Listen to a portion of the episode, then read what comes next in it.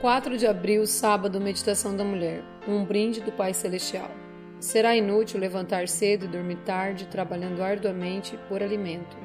O Senhor concede o sono àqueles a quem Ele ama. Salmo 127, versículo 2. As férias se aproximavam. Era hora de planejarmos nossa sonhada viagem às terras bíblicas. Quando meu esposo e eu casamos, ele havia prometido me levar aos lugares onde Jesus andou e onde aconteceram as belas histórias da Bíblia. A expectativa era tornar a expectativa era tornar mais rica nossa meditação da palavra de Deus.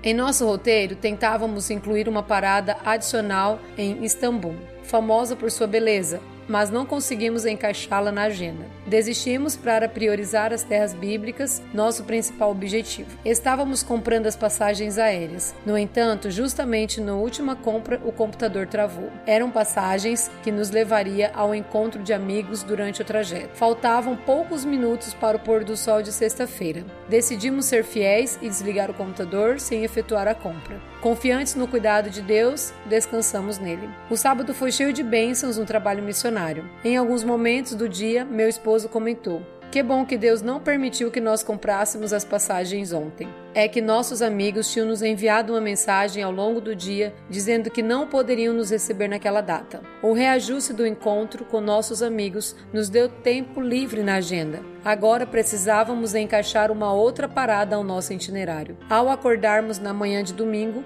encontramos uma promoção incrível para Istambul em uma boa companhia aérea por preço muito baixo. Além disso, o voo se encaixava perfeitamente em nosso tempo livre. Deus nos livrou de uma grande Deus nos livrou de um grande contratempo enquanto descansávamos no sábado e nos deu de brinde uma parada em um lugar maravilhoso que nem estava mais em nossos planos. Tudo isso enquanto dormíamos. Antes de meu esposo sair para o trabalho naquela manhã, eu lhe disse: Deus nos dá presentes sem precisarmos fazer nenhum esforço para isso. Ele me respondeu: Mas é isso mesmo. Aos seus ele o dá enquanto dormem. Salmo 122, versículo 2. Você tem sido fiel aos mandamentos de Deus? Tem priorizado o que é eterno em tudo o que faz, até mesmo nas férias? Tem tido fé suficiente para descansar nele? Ele cuida de tudo sempre, inclusive quando nossos planos travam ou enquanto dormimos.